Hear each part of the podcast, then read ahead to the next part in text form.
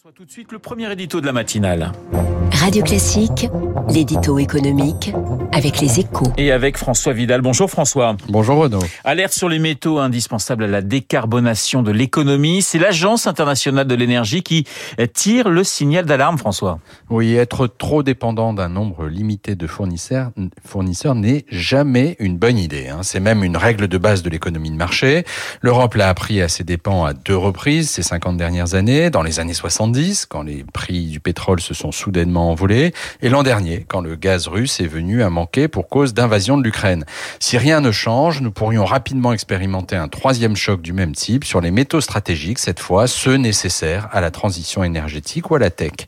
Car la Chine détient actuellement un quasi-monopole dans l'exploitation et surtout la transformation du lithium, du cobalt, du manganèse et autres terres rares.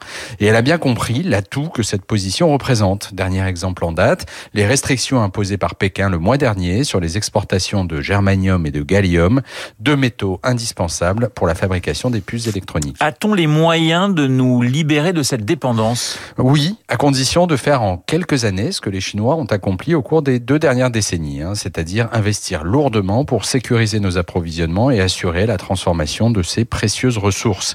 La bonne nouvelle, c'est que la prise de conscience a déjà eu lieu. Hein. Depuis deux ans, les investissements miniers ont fortement augmenté, dans le lithium notamment, mais pas seulement.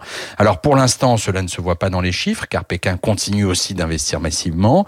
Mais dans cette bataille pour les métaux stratégiques, nous disposons d'un avantage compétitif, notre volonté de la livrer dans le respect de l'environnement, un souci que ne partage pas la Chine et qui a forcément de la valeur aux yeux des pays producteurs, étant donné les dégâts que peuvent provoquer l'extraction et le raffinage de ce nouvel or noir. Merci François. L'édito éco signé François Vidal. Dans un instant, nous allons retrouver François Geffrier et son invité Pierre-Olivier Gourinchard.